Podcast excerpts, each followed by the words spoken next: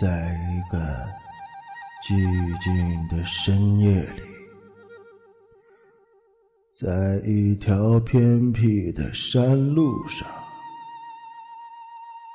有个人一边缓缓前行，一边摇着铃铛。跟在他后面的几个人，双臂平伸，直撅撅的跳着走。他们都戴着高筒毡帽，穿着宽大的黑袍子，脸上。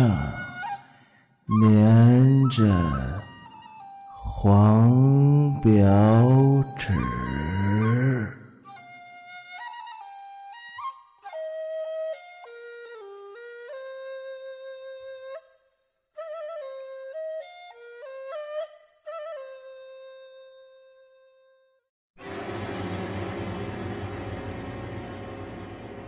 这里是 FM 四幺九八五。欢迎收听程凯微电台，我是主播程凯。今天我要为您播讲的这个故事叫做《赶尸》第五集，作者周德东，有。陈凯为您播讲。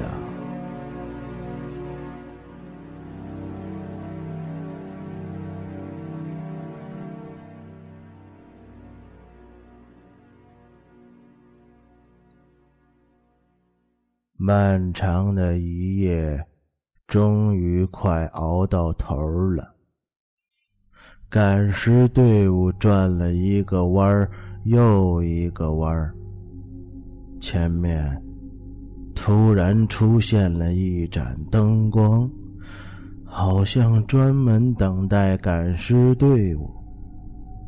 这个时辰，说不清楚主人是迟睡还是早起。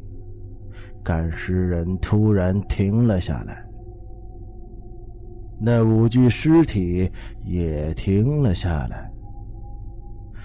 赶尸人放下铃铛，转过身。那五具尸体的胳膊都直直的朝前伸着，五十根手指一起指向他。天上的乌云似乎散开了些，有了一些昏暗的夜光，但是仍然看不到月亮在哪里。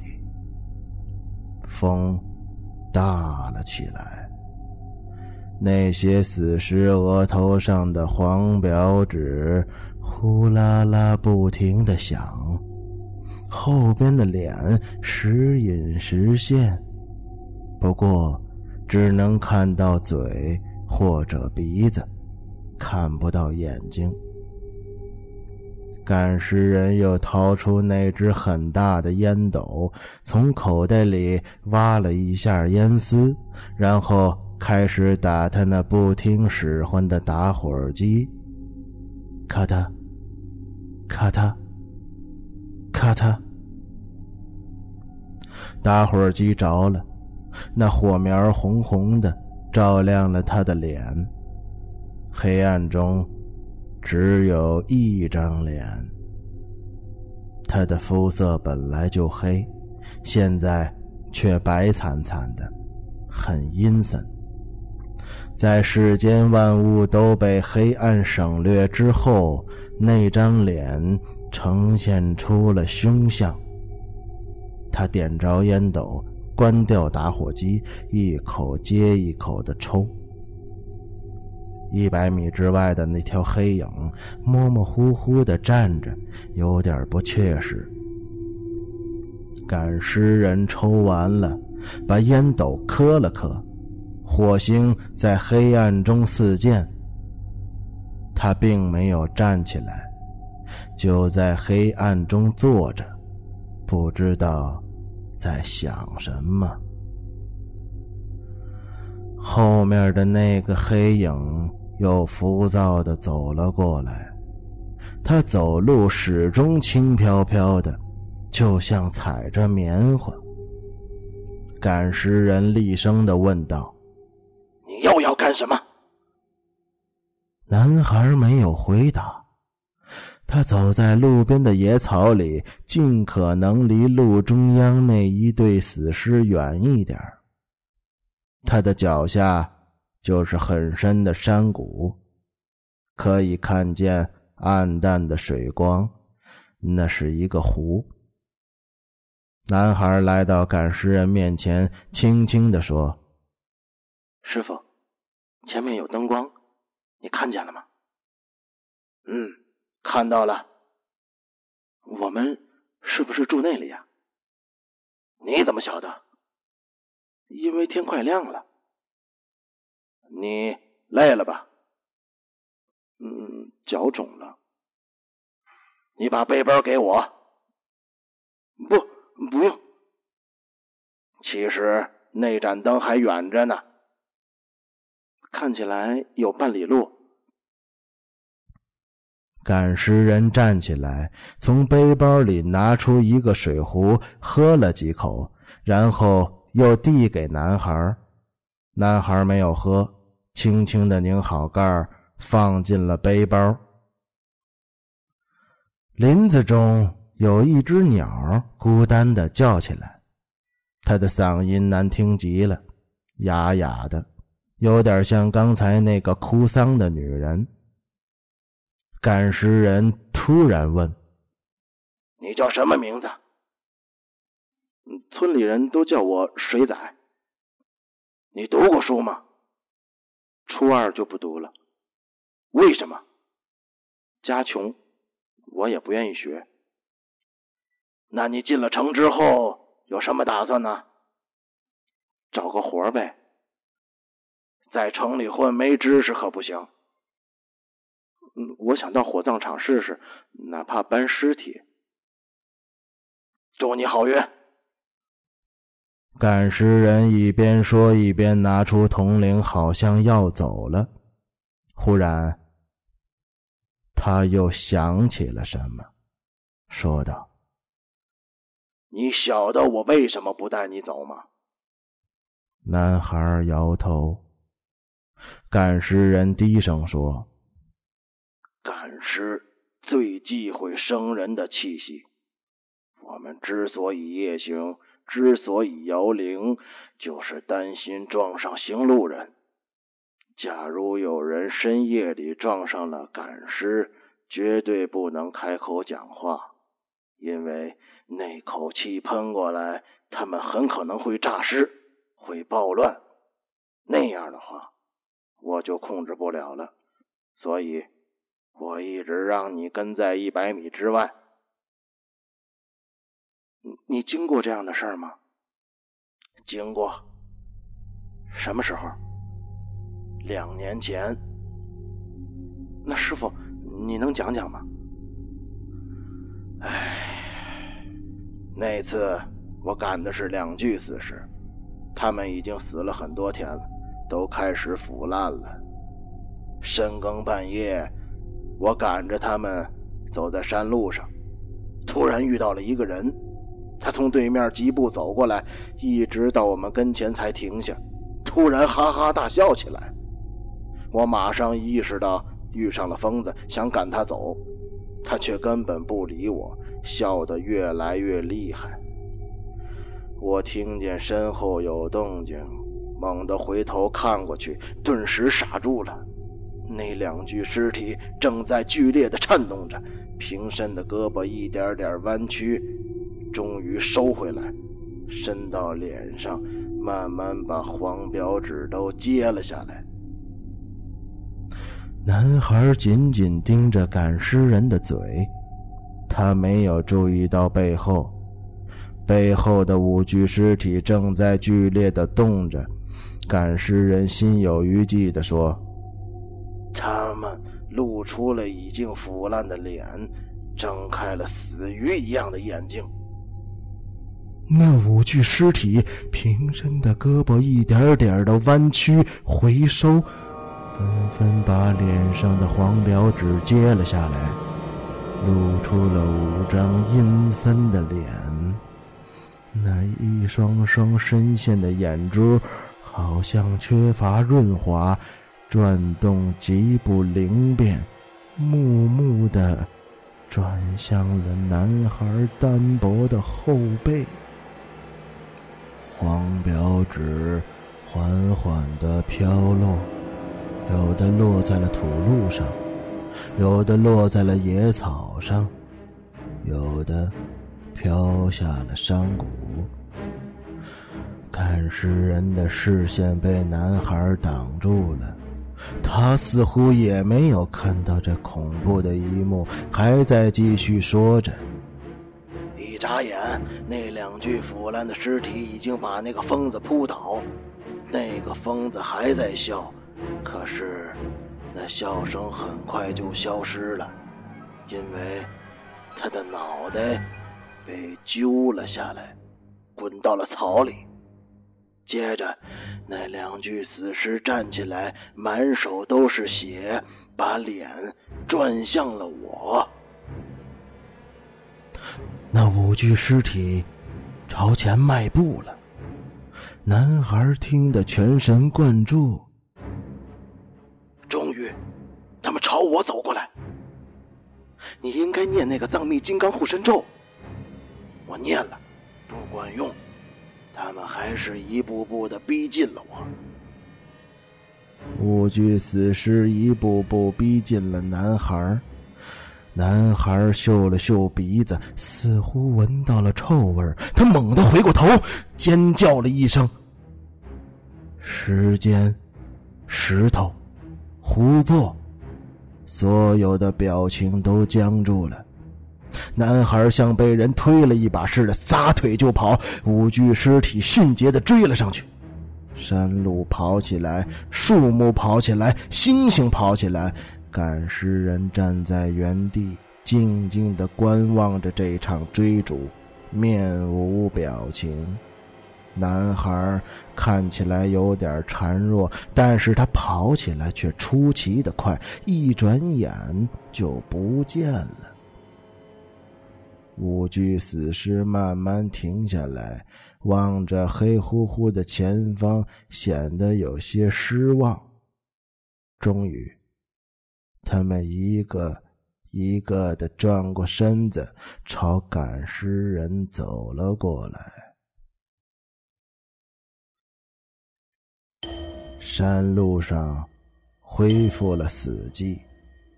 那只嗓音难听的鸟也不再叫了。不知道发生了什么，最后那五具死尸的脸上又被贴上了黄表纸，胳膊平伸，排成了一队，在赶尸人的引领下，蹦蹦跳跳的朝前赶路了。刷，刷，刷。赶尸队伍慢慢的走进了那盏灯光，又是一个三合院，又是猩红色的大门，黑洞洞的敞开着，大门里的照壁上涂了猩红色的漆，推出四个很丧气的字儿：“喜气洋洋。”这看起来怪模怪样的。赶尸人牵引死尸跳过高高的门槛儿，像上次一样，他朝里面喊了一声：“赶来了。”堂屋里传出一个苍老的声音说：“呼！”赶尸人把死尸分成两拨，左侧大门站了三个，右侧大门后站了两个。那个女尸站在那两个人那波里，赶尸人依次揭下他们脸上的黄表纸，然后从大门后走出来，低声叨咕了些什么。这些曾经借了人气四处狂奔的死尸，又变成了一双双的鞋子。堂屋里走出一个老头，他驼着背站在门口的台阶上。这个院子没有花显得很冷清。这种感觉也可能来自大门旁的那棵橘子树。他已经死了，枝杈干枯僵硬，院子四周也听不到水声。赶尸人走到堂屋前，低声问：“刚才有没有人来过？”“有一个，十七八岁，十七八岁，气喘吁吁的。他在吗？”赶尸人紧张的问。他要住下来，被我赶走了。说完，老头步履蹒跚的走到厢房前，为赶尸人打开了一个房间，点上了茶油灯。现在我们看清了，这个老头的脸十分苍老，像风干的大枣，一双老眼浑浊而颓废。房间里只有一张床。这次的终点是哪儿啊？老头问。上顾，再走一夜就到了。嗯，只要不变天儿。什么时候吃饭呢？中午吧，我太累了。我昨天刚登打了一只野山鸡。果然。有一只鸡在黑乎乎的院子里不安的叫起来，它还奋力的扑棱着翅膀，看来它被绑着。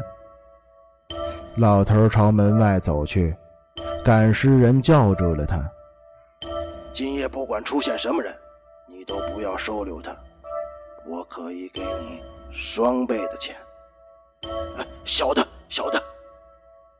老头走出屋，轻轻把门关上，然后站在院子里，警惕的四下望了望，没有任何异常情况。他这才走进堂屋，把门关上。那扇破旧的木门很沉重，发出吱呀吱呀的声音。接着，堂屋的灯灭了，厢房的灯也灭了。这个三合院和大山一起融进了广袤的黑暗中，有一些细碎的声音，可能是微风吹树叶可能是田鼠从草中跑过，可能是松子落地，可能是蛇在自我拥抱，可能是草动，可能是猫头鹰在抖翅膀。过了很长时间，黑暗的三合院里响起了一个粗粗的鼾声。又过了一会儿，好像是受这个鼾声的传染，又一个鼾声响了起来，比前一个鼾声更香甜、更悠长。鼾声分不清哪个是老头的，哪个是赶尸人的。不过有一点可以肯定，院子里的活人都睡着了。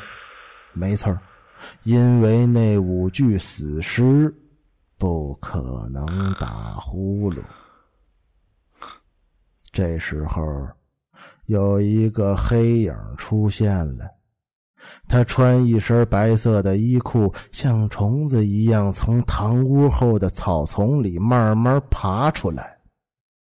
是那个男孩他还背着赶尸人的包，他的神情变得十分诡异。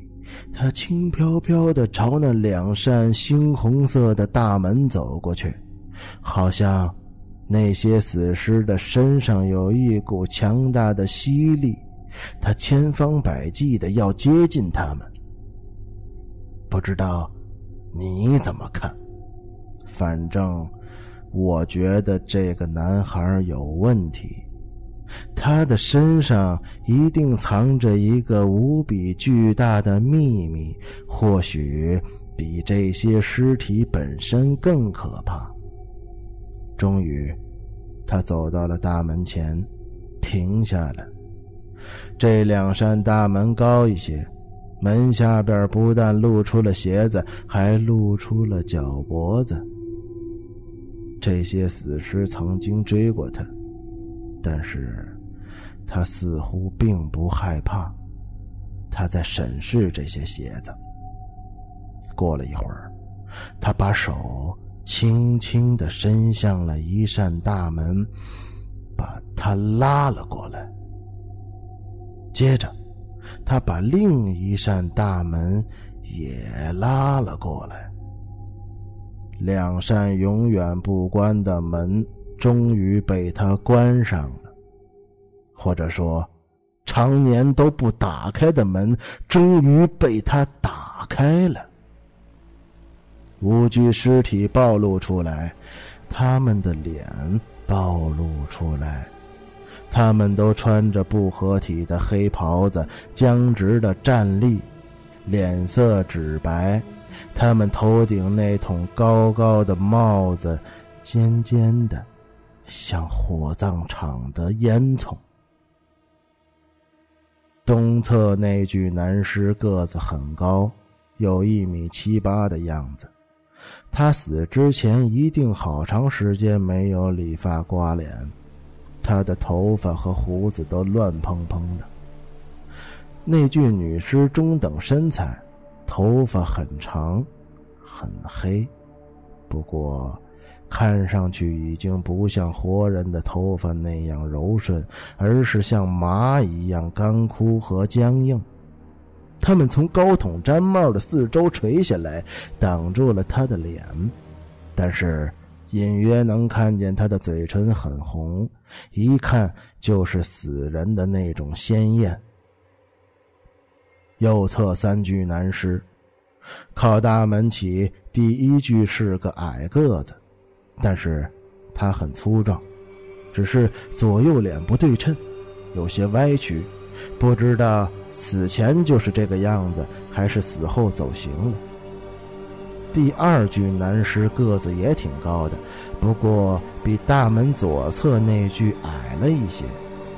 他很瘦，黑袍子下那两个脚脖子就像两根麻杆他的神态最不安详，皱着眉，好像憋着尿一样。最后一具男尸有点胖，好像年龄稍大一些。他的脸平平板板，没有任何的倾向。